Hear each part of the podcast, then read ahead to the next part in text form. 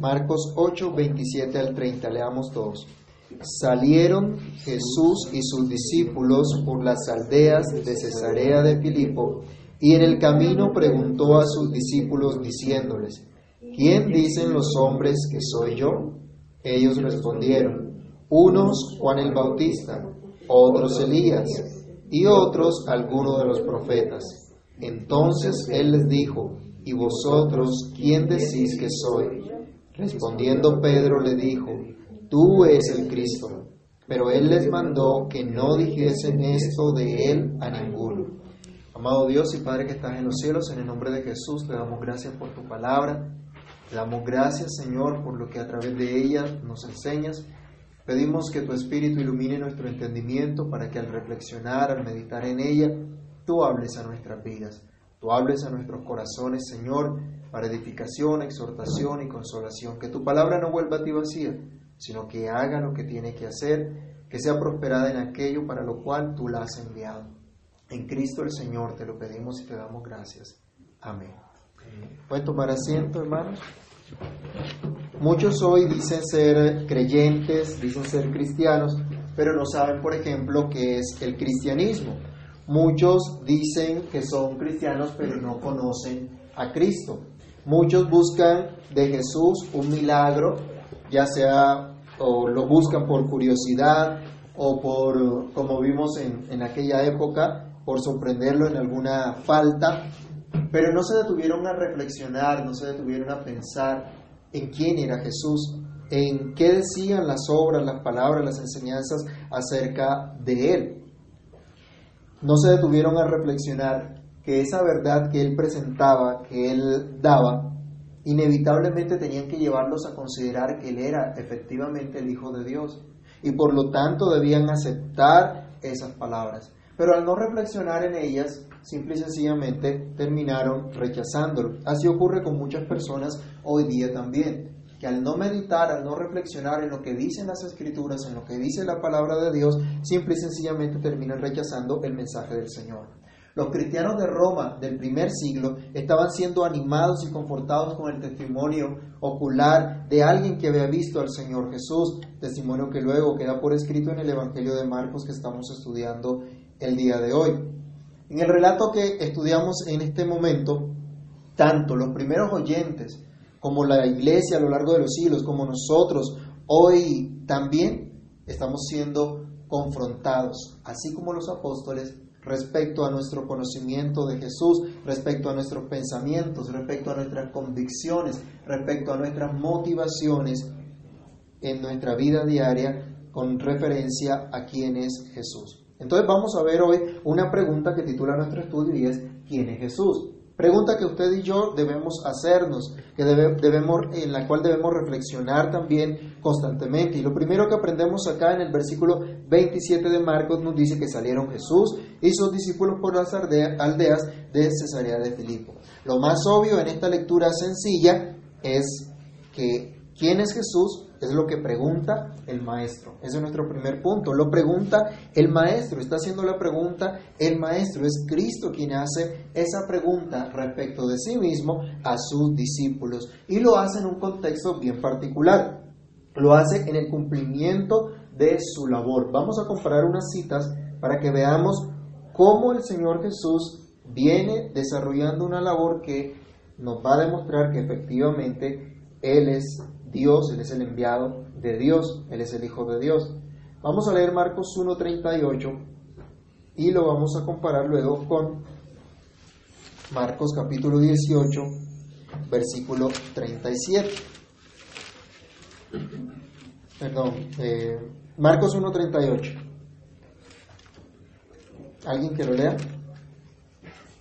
Él les dijo, Vamos a los lugares vecinos para que predique también allí, porque para esto he venido. Ok, Marco nos estaba diciendo que Jesús vino a predicar al Evangelio, que Jesús vino a anunciar la buena noticia. Él vino entonces a cumplir todo lo que decía las Escrituras. Más adelante vamos a ver otras citas que, em, en las cuales podemos comparar el cumplimiento de lo que el Señor prometió frente a lo que el Señor Jesús vino a hacer. Entonces, no podemos dudar que en, esa, en esas aldeas, en esa ciudad, en los alrededores de esa ciudad, el Señor también estaba haciendo lo que vino a hacer. ¿Qué fue lo que vino a hacer según ese versículo? A predicar el Evangelio, a dar la buena nueva, a comunicar la buena noticia. Él entonces, en ese lugar seguramente también fue a llevar la buena noticia, aunque no lo vemos en mayor, eh, a gran escala, no vemos eh, demasiadas multitudes acercándose constantemente a Él. Pero también hemos dicho ya en el, en el estudio de Marcos que esta es una época del ministerio de Jesús que los estudiosos llaman la época de retiro, donde Jesús no está directamente con todas las multitudes, no está enfocado a las multitudes, sino que está enfocado a sus discípulos. Está enfocado en instruir, capacitar, entrenar a sus discípulos. ¿Por qué creen que haría el Señor eso? Los estaba preparando porque los iba a enviar luego. Eran los que tenían que continuar su labor, los que tenían que continuar la obra que él, que él hizo, testificar de esa obra de Cristo. Entonces él estaba muy enfocado en sus discípulos. Ahora Jesús entonces en esa región, una región montañosa, eh, una región de pronto un poco más fría que Bogotá, porque estaba un poquito más alta que Bogotá, estaban unos metros más cerca de las estrellas como esta ciudad. Pero a pesar de que era esa ciudad fría, una región montañosa, también era una oportunidad para estar a solas. Era un lugar donde podían estar a solas, donde no había muchas interrupciones de las, de las multitudes, donde podía estar en oración y donde podía estar con sus discípulos.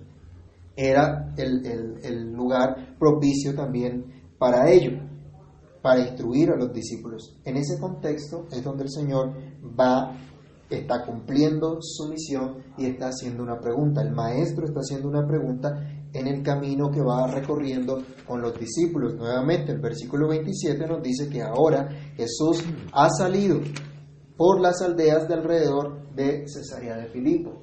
Ahora el Señor está caminando con sus discípulos y caminando con sus discípulos es donde les hace la cuestión sobre qué dice la gente sobre Él. Jesús no desperdicia el tiempo. Jesús no desaprovecha oportunidad alguna para instruir a los suyos. Y esto nos debe recordar un mandamiento de Dios para los padres. Miremos Deuteronomio capítulo 11, versículo 19. Y como creyentes, Dios coloca personas a nuestro alrededor para que le instruyamos. Cuando tenemos familia, el Señor muchas veces nos da hijos, ¿para qué? Para que los instruyamos. Y aún dentro de la iglesia Dios coloca personas mayores y coloca personas menores. ¿Y cuál es la función de los mayores? Instruir a los menores. ¿Qué dice Deuteronomio 11:19? Y las enseñaréis a vuestros hijos, hablando de ellas cuando te sientes en tu casa, cuando andes por el camino, cuando te acuestes y cuando te levantes. Jesús no perdía el tiempo y como un padre amoroso, en el camino también está enseñando a los discípulos los va a cuestionar, los va a colocar a reflexionar sobre las convicciones que ellos tienen. ¿Y qué aprovecha el Señor? Esperó hasta que fuera el día de adoración, que fueran al estudio bíblico, a, la, escuchar el sermón de la predicación del domingo. No, dice cuando iban en el camino. Aprovechó bien el tiempo. ¿Y qué manda el Señor a los padres? A instruir a sus hijos en todo momento. En todo momento, en todo lugar, es una oportunidad propicia para enseñar, para instruir en el Evangelio. Saben que nosotros para estudiar la, la, Biblia no necesariamente tenemos que tener un aula con todos los, los elementos necesarios para estudiar. Aún podemos ir conversando acerca de la palabra de Dios cuando vamos a hacer un mandado, cuando estamos haciendo un oficio. Y podemos ser instruidos. Un hermano el día, el día de ayer, caminando a hacer un mandado, estábamos compartiendo también sobre lo que estábamos aprendiendo del Señor, sobre cosas que Dios manda que, que los discípulos deben aprender.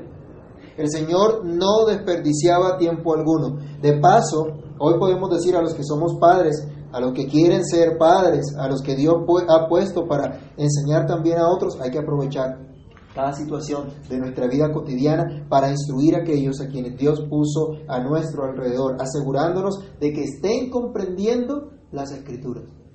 asegurándonos de que estén entendiendo lo que la Biblia dice. Pero también debemos decir que en todo tiempo el Señor está con nosotros y en todo tiempo el Señor nos enseña. ¿Se acuerdan que el Señor dio una promesa en Juan 16, 13, donde dice que el Espíritu de verdad, cuando venga el Espíritu de verdad, Él os guiará a toda verdad? El Espíritu de Dios nos enseña. Usted tiene su Biblia, puede abrir su Biblia en cualquier momento del día y allí el Espíritu Santo le va a instruir. Allí el Espíritu Santo le va a guiar, le va a dirigir. Allí va a encontrar cómo el Señor está hablando a su vida. Bueno, esa dirección incluye el cuestionarnos acerca de nuestras convicciones. Cuando estudiamos la palabra de Dios debemos ser confrontados también con lo que pensamos. A veces nos acercamos a la palabra de Dios simplemente como un relato. Hay un relato, hay una historia especial, una historia bonita que nosotros escuchamos. Pero nos quedamos con la historia bonita. Hay que reflexionar en lo que dice. El salmista, en muchos de los salmos, hay una palabrita al final que dice Selah.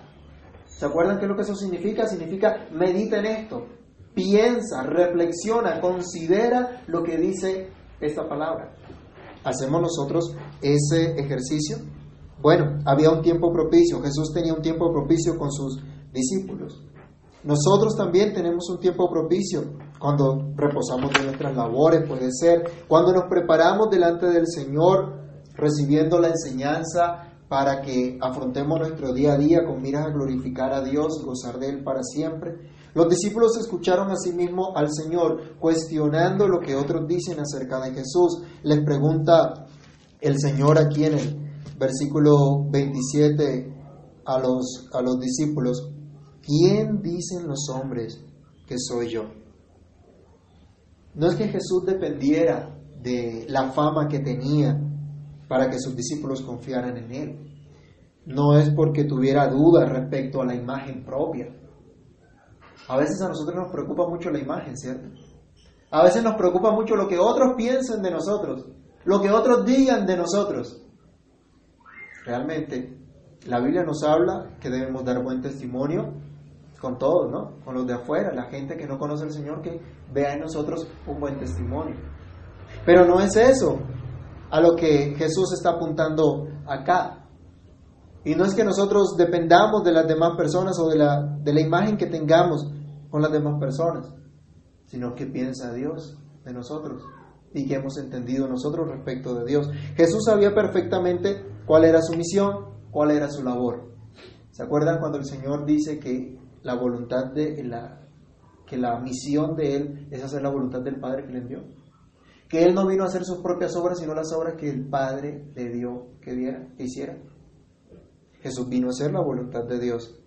Ahora, el cuestionamiento que hace el Señor sirve al propósito que Él tiene de fijar claramente en sus discípulos una convicción, una convicción de la revelación de Dios, de cómo Dios vino a salvarlos, de cómo Dios vino a restaurarlos, de cómo Dios vino a hacer su obra, una convicción fuerte que pudieran mantener en contra del pensamiento mayoritario que iba a ser contrario. ¿Tenemos nosotros hoy esa convicción fuerte? ¿Has escuchado tú a la gente que no sigue a Cristo eh, y, que, y que dice cosas acerca del, del Señor? Gente que, aunque lo escucha, no lo sigue. Gente que tiene conocimiento de Jesús, pero no lo sigue. Eso nos debe llevar entonces a nuestro segundo punto, que es una reflexión para los discípulos. ¿Quién es Jesús? Es una pregunta que debe llevar a los discípulos, a los seguidores del Señor, a hacer un ejercicio racional, un ejercicio personal, un ejercicio serio sobre las implicaciones que la convicción que tengamos respecto de Cristo traen para nuestras vidas. Tristemente hoy se ve un relativismo, en el cual lo que tú consideres está bien, lo que tú pienses está bien. Hoy se habla de respeto y de tolerancia. La gente dice que se siente un perro, se siente un, gato, y entonces hay que respetarlo porque se siente un perro y un gato. Y entonces usted va a tratar a una persona como un perro y como un gato. Yo creo que no, a las personas se le trata como personas. Y es lo que Dios demanda, ¿no? Pero ahora dicen que si se sienten así, pues está bien. ¿Tú te sientes bien? Ahora se nos está vendiendo un modelo de familia que no es el bíblico, que no es el natural, pero si usted se siente bien con eso, está bien. Y hay mucho relativismo en ese sentido. Relativismo y hedonismo a la vez. ¿Eso te causa placer? ¿Eso te sientes bien? ¿Te sientes contento con eso? Listo, no hay problema. Está bien. Tristemente, aún en la iglesia cristiana hay influencia de este estilo. Muchos están dejando de reflexionar en lo que realmente es importante, en lo que realmente eh, les va a llevar a la vida eterna, a la salvación, y prefieren pensar más bien en aquellas cosas que les traen placer, en aquellas cosas que les hacen sentir bien, que les trae eh, algún beneficio. Pero eso no es lo que Dios demanda de sus hijos, eso no es lo que Dios demanda de nosotros. Esta clase de pensamiento no puede estar en nosotros como discípulos, como creyentes, como iglesia del Señor. Somos llamados a reflexionar en qué creemos, en qué hemos creído. Lo que ocurrió en el primer siglo con la gente de, que no seguía al Señor nos sirve para que reflexionemos nosotros en lo que pensamos acerca del Señor. ¿Qué pasó en el primer siglo? Dice el versículo 28, eh, la respuesta de los discípulos. Ellos respondieron, unos dicen que tú eres Juan el Bautista, otros dicen que tú eres Elías, otros dicen que eres alguno de los profetas. Mire, la fama de Jesús se había extendido por todo lugar. Pero ¿qué pensaba la gente de Cristo? ¿Entendían que era Dios? ¿Entendían que era el Mesías, que era el enviado de Dios? No lo entendían, no lo reconocían. Decían, no, Jesús es Juan el Bautista. ¿Quién fue uno de los que creyó eso? ¿Se acuerdan de lo que hemos estudiado hasta aquí? Que dijo, Juan el Bautista ha resucitado y por eso actúan en él esos poderes. Hermanos, vamos en Marcos capítulo 8. Herodes. El rey Herodes, o el tetrarca, era uno de los que decía esto. ¿Se acuerdan que este hombre escuchó a, Juan el Bautista, el precursor de Jesús, el que señaló a Jesús? Y por señalar el pecado y denunciar el pecado del rey, ¿qué hizo el rey? Lo metió preso. Y después lo decapitó. Escuchó, pero no hizo caso. Escuchó, pero no pasó nada. No hubo convicción. Cuando ve a Jesús dice, ah, bueno, Jesús es un profeta. Él pensó que era Juan el Bautista que había, que había resucitado, pensó que era un, uno que había resucitado. En Marcos 6:14 vimos eso. Otros consideraban que era Elías que había resucitado en Jesús, quien era el precursor del Mesías. Otros, como consigna Mateo, pensaban que Jesús era Jeremías. Y tenían una leyenda entre los judíos que Jeremías eh, venía a mostrar el, el arca que había escondido y el libro de la ley. Pero la Biblia en ningún lado enseña que una persona puede resucitar en otra o lo que se conoce como la reencarnación. Leamos por favor Hebreos capítulo 9, versículo 27. Esta concepción entonces de que Jesús era un profeta que había resucitado es totalmente equivocada, no está basada en ninguna enseñanza de la Escritura, al contrario, contradice lo que dice la Escritura. Leamos Hebreos 27. Alguien que lo lea, por favor. De la manera que está establecido para los hombres, mueren una sola vez y después de esto el juicio. Así también Cristo fue ofrecido una sola vez para llevar los pecados de muchos. Y aparecerá por segunda vez sin relación con el pecado para salvar a los que lo esperan. En este versículo de Hebreos 9:27 se confirma que Jesús no era ningún, ningún profeta resucitado que volvió a morir, no era un profeta que había reencarnado en Jesús, no fue tampoco el conocimiento o el espíritu de Cristo o el espíritu de los profetas que vino a Jesús tal como pudieran enseñar los gnósticos del primer siglo. Cristo es el único profeta levantado por Dios de entre los muertos y que está a la diestra de Dios y nunca más murió. Leamos Hechos capítulo 2, versículo 32 al 36, cuando el apóstol Pedro, después de la resurrección del Señor, testifica acerca de Cristo, él demuestra lo que Dios hizo con Jesús. Dice Hechos 2, del versículo 32 al 36. A este Jesús resucitó Dios, de lo cual todos nosotros somos testigos. Así que exaltado por la diestra de Dios y habiendo recibido del Padre la promesa del Espíritu Santo, ha derramado esto que vosotros veis y oís. Porque David no subió a los cielos, pero él mismo dice, dijo el Señor a mi Señor, siéntate a mi diestra hasta que ponga a todos tus enemigos por estrado de tus pies. Sepa pues ciertísimamente toda la casa de Israel que a este Jesús, a quien vosotros crucificasteis, Dios le ha hecho Señor y Cristo. Así que no era un profeta que había resucitado. Entonces, ¿qué era? ¿Un, un profeta cualquiera? ¿O uno que habla de parte de Dios? Pues sí, era, hablaba de parte de Dios y por lo tanto en ese sentido era profeta. Pero, ¿qué había hecho el pueblo con los profetas? ¿Se acuerdan de una oportunidad que, que el Señor dice, Jerusalén, Jerusalén, que matas a tus profetas y apedreas a los que te son enviados. ¿Qué hicieron con los profetas? Los mataron. ¿Sabían que eran profetas de Dios? Sí. ¿Reconocían que lo que decían era de parte de Dios? Sí. Pero no se sometían a ese mensaje. No recibían ese mensaje, sino que lo rechazaron. Pero como vimos esta mañana en el estudio Hebreos 1, del 1 al 2, nos dice que Dios habló a los padres por los profetas. Pero en este último tiempo, en este postrer tiempo, nos ha hablado por el Hijo, por su Hijo Jesucristo. Así que es mucho más que un profeta. Pedro va a corregir entonces la noción que la gente tenía acerca de Cristo como un mero profeta, porque acá él está diciendo que él, Dios lo hizo Señor y Cristo. Lo hizo el Rey y lo hizo el Mesías, lo hizo aquel que gobierna y que es soberano sobre todo y sobre todos.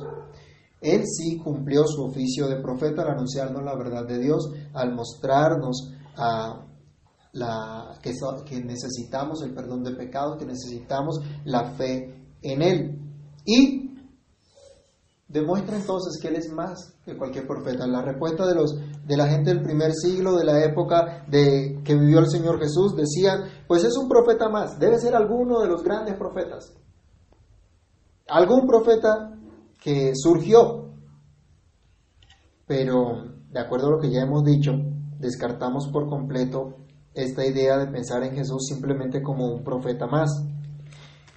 La gente pensaba, lo que la gente pensaba acerca de Jesús, hoy también muchos piensan de manera similar. Pero ahora viene una confrontación. Eso es lo que dice la gente. Eso, eso es lo que piensan los que están, los que no están siguiendo al Señor. Y viene ahora el Señor a preguntarnos a nosotros también y a cuestionarnos.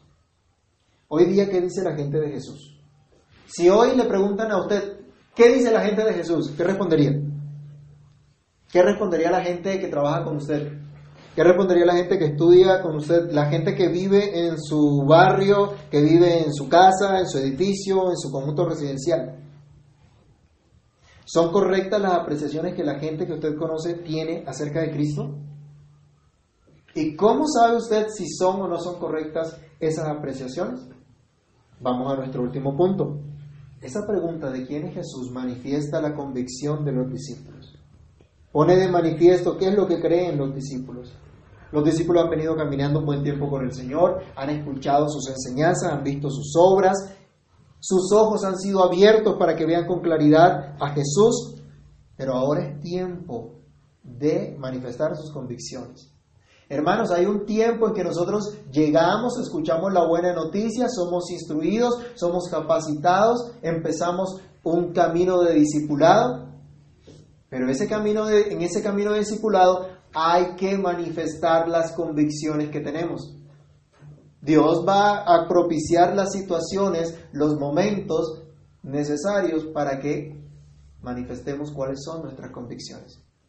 ¿Y cuál es la convicción de los discípulos? La respuesta de ellos es, viene Pedro, habla en nombre de, de los doce como vocero y les dice, tú eres el Cristo.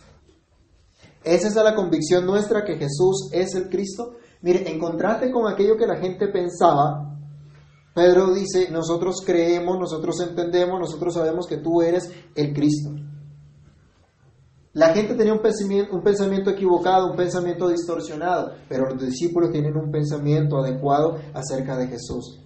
Jesús les está tomando la lección o Jesús les está evaluando, están mirando, bueno, cómo han progresado en este tiempo, qué tanto han progresado en su caminar. Bueno, y si el Señor nos llama hoy también a nosotros a tomarnos la lección, a ver cuánto hemos progresado. Y no hablo aquí de que hagamos un examen de teología, a ver cuántas respuestas buenas tenemos, sino de cuál es la convicción profunda que hay dentro de mi corazón, que hay dentro de mi ser respecto de Jesús. Jesús es el único ungido de Dios, el que largamente había sido prometido y esperado. En otras palabras, Jesús es el cumplimiento de esa promesa gloriosa acerca del reino de Dios que se había anunciado por medio de los profetas. Y ahora esa promesa ha venido. Dios le prometió al pueblo a través de Moisés, profeta como yo os levantará el Señor. Y a él tendrán que oírlo. Y el que no lo oiga, dice, será desarraigado de su pueblo. Yo les pregunto, ¿cuánta gente en el pueblo de Israel dejó de escuchar a los profetas que se levantaron después de Moisés? Yo creo que no sabemos la cuenta, ¿cierto? Pero sí sabemos que fueron muchos. Pero dice acá que el que no escuche a este que va a levantar a Dios, y es en Cristo que se cumple esta profecía perfectamente, dice será desarraigado. Y es que, ¿qué es lo que dice la Escritura? El apóstol Juan que dice también que el que no cree en Jesús, ya que ya está condenado, ya ha sido condenado porque no ha creído en el unigénito Hijo de Dios. Ya está bajo condenación. ¿Crees tú realmente que Jesús es el rey, el profeta y el sacerdote prometido de Dios para su pueblo y para tu propia salvación? El pueblo necesita un rey que lo dirija, que lo gobierne, que lo proteja, que lo defienda del mal. El pueblo necesita un profeta que le muestre la verdad de Dios y le enseñe el camino correcto. Necesita un sacerdote que ofrezca un sacrificio perfecto por él para que se pueda acercar a Dios. Tú te preguntas hoy, bueno, ¿si soy salvo? O tal vez preguntas, ¿salvo de qué? Porque muchas, muchas personas se preguntan eso. A muchas personas se les habla que en Cristo hay salvación y dicen, pero salvación de qué? Consideran que no hay pecado, que no hay, que no merecen condenación alguna, y que como Dios es bueno y como Dios es amor, entonces nos ama a todos, no importa vivamos como vivamos. ¿Es tan segura y tan, y tan real en tu vida la convicción de que Jesús es el Cristo? ¿Y estás dispuesto aún a morir por esa convicción? ¿Cuánta gente ha muerto por causas que no valen la pena? Que no son ciertas. Hay gente que ha muerto engañado por una causa que no vale, por una mentira. ¿Estás dispuesto a morir por Cristo? Por vivir de acuerdo a la verdad que Cristo, que Jesús es el Cristo, que Jesús es el enviado de Dios. ¿Estás dispuesto a proclamar al Señor Jesús hoy delante de todos, aunque ahora no sea políticamente correcto. Cuando estamos reunidos con personas que no creen en Jesús y que tienen otras convicciones religiosas, hablar de Jesús es un escándalo. Mencionar a Jesús es una ofensa. Es una intolerancia. Vamos a ser acusados de intolerantes. Pero vamos a confesar a Jesús. Los discípulos estaban siendo llevados a esa convicción. Pedro, como vocero, le dice entonces, tú eres el Cristo.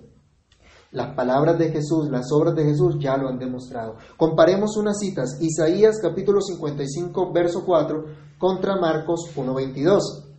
Hay alguien que busque Isaías 55, 4 y otro que busque Marcos 1.22. Jesús ha demostrado a través de sus enseñanzas, a través de todas sus obras, que Él es el Hijo de Dios, aquel de quien hablaron los profetas, aquel que tiene toda autoridad de parte de Dios. ¿Qué dice Isaías 55.4? He aquí que yo le doy por testigo a los pueblos, por jefe y por maestro de las naciones. ¿Quién es el maestro de todas las naciones? Y si es el maestro de, las- de todas las naciones, es el único que tiene autoridad. Ahora, ¿cómo predicó Jesús? ¿Cómo enseñó Jesús? ¿Qué fue lo que testifica Marcos respecto a eso? ¿Qué dice Marcos 1.22? Y se admiraban de su doctrina porque les enseñaba como quien tiene autoridad y no como los escribas. Cuando el Señor Jesús da la gran comisión, va a decir, toda potestad me es dada en los cielos y en la tierra. Los profetas hablaron de uno que enseñaría con total autoridad y efectivamente esto se cumple en Cristo, se ha cumplido en Cristo. Cristo es el que fue puesto por Dios para ofrecer un sacrificio perfecto por los pecados de su pueblo. Leamos el Salmo 110, versículo 4, y lo compararemos con Marcos capítulo 2, versículos 5 y 10. Juró Jehová y no se arrepentirá, eres sacerdote para siempre según el orden de Melquisedec. El salmista aquí está profetizando acerca de Cristo, que es instituido como ese sumo sacerdote que ofrece un sacrificio por el pecado. Ahora, ¿qué hace Jesús? ¿Cómo demuestra Jesús que Él es ese sacerdote? Marcos 2, versículo 5 y versículo 10. Miren la respuesta a un paralítico.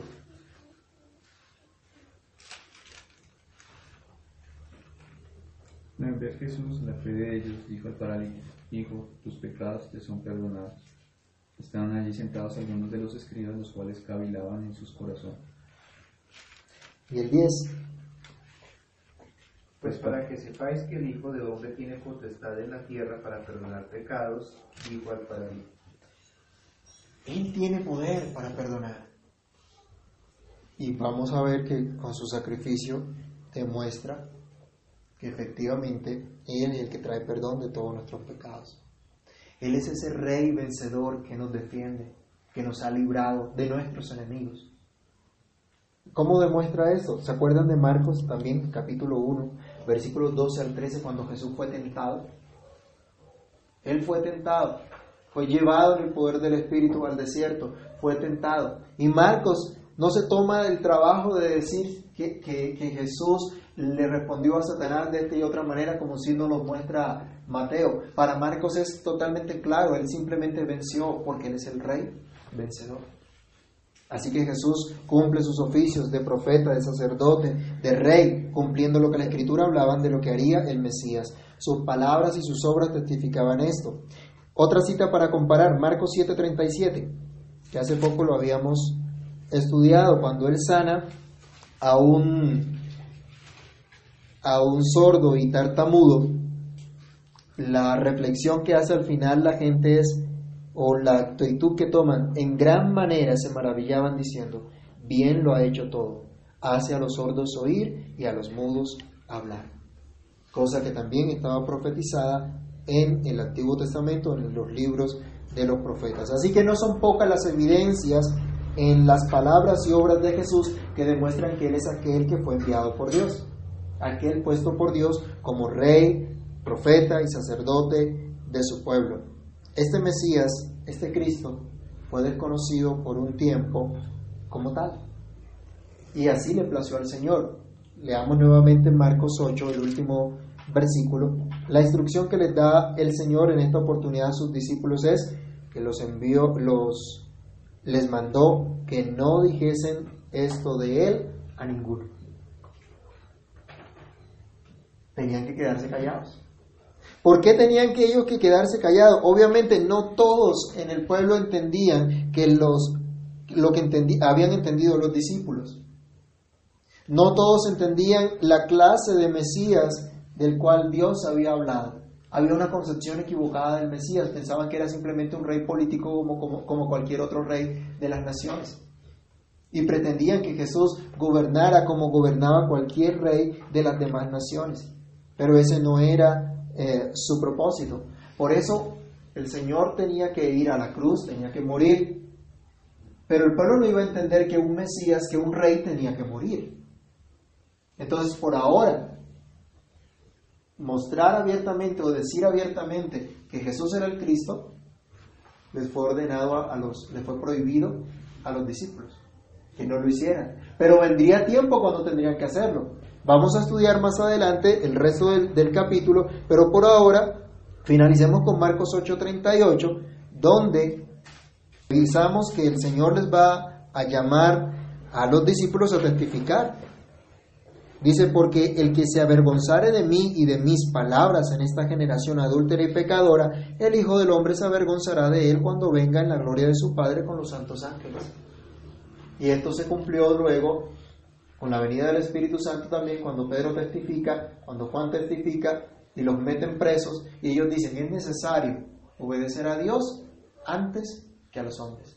La convicción que recibieron fue lo suficiente suficientemente eh, fuerte para hacerlos estar firmes. Hoy Jesús es desconocido por muchos, pero aquellos que hemos sido llamados a ser sus discípulos, aquellos que hemos sido puestos para conocerle y testificar de él, debemos tener una convicción firme, una convicción real acerca de quién es Jesús. Debemos mantener nuestra convicción y hoy ya no tenemos el mandamiento de no declarar que Él es el Mesías, sino al contrario, tenemos el mandamiento de proclamarlo en todo lugar, de ir por todo lugar y predicar el Evangelio. ¿Quién es Jesús? ¿Quién, quién cree la gente que es Jesús? Pero ¿quién crees tú que es Jesús? Escuchas a mucha gente hablando de Jesús. ¿Qué has aprendido tú de Jesús? ¿Cuál es la convicción que tienes respecto de Cristo? ¿Esa convicción que tienes está basada en las escrituras o está basada en cualquier otra apreciación? Porque mucha gente habla de Jesús y utiliza la Biblia para hablar de Jesús, pero tiene una convicción equivocada, tienen un pensamiento equivocado. Solamente si tu convicción proviene de la revelación de Dios que está plasmada en las escrituras, entonces eres doblemente feliz. El pasaje paralelo nos dice algo que Marcos no nos dijo acá, pero el Señor Jesús le responde a Pedro que eres bienaventurado, porque no te reveló esto carne ni sangre, no lo aprendiste por ti mismo, fue Dios quien te reveló eso.